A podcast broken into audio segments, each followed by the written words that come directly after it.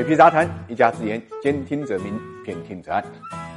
出来混都是要还的。在经历了春节前的毛时代之后呢，节后 A 股呢展开了一轮大幅度的杀跌。根据统计啊。二月十八号到这个三月九号啊，上证指数呢回调了百分之八左右，深成指呢更是超过了百分之十二。那么创业板的跌幅是最大的啊，从三千四百七十六点开始到目前为止呢，调整幅度已经超过了百分之二十三，可以说已经进入了一个技术性的熊市。因为从技术面上来看，指数和个股至高点回撤幅度呢超过百分之二十，一般呢都会被认为呢进入技术性的熊市，而导致市场大幅度回调的原因就是前期。抱团股获利回吐以及崩溃。我们看到，在春节前呢，很多白马股一个月涨百分之三十到五十，这就积累了大量的获利盘。所以春节之后啊，市值超千亿的白马股中间，跌幅呢超过百分之二十的已经达到四十个左右。其中白酒板块整体回调呢超过百分之三十，白酒的龙头贵州茅台年后跌幅呢更是高达百分之二十四啊，价格呢一路呢跌破了两千大关。那么泸州老窖跌幅就更大了啊，达到了百分之四十左右。左右除此之外啊，前期被爆。炒的各种毛也纷纷的进入了下跌的这个循环，比如比亚迪节后已经跌去了百分之三十四，那么光伏三剑客的通威股份、阳光电源、隆基股份跌幅都在百分之三十到四十左右。理毛、宁德时代跌了百分之二十八啊，医药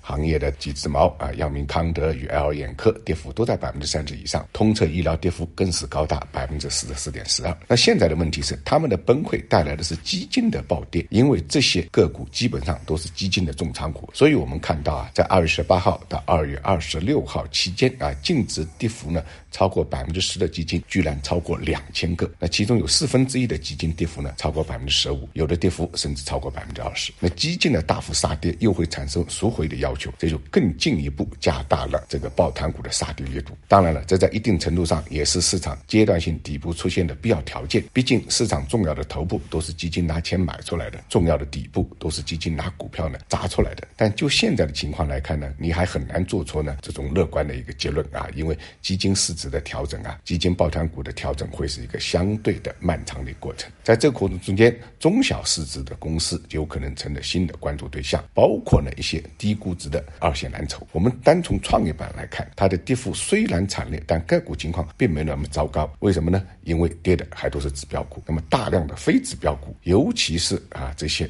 小市值的股票，他们呢不但没有下跌。反而上涨，上涨的比例接近百分之八十。那么这个应该讲啊，是一个轮回的必然的一个结果。因为之前大批的中小股票呢是出现下跌的，所以说到底，目前的这个市场还是一个板块的轮动，天道的一个轮回。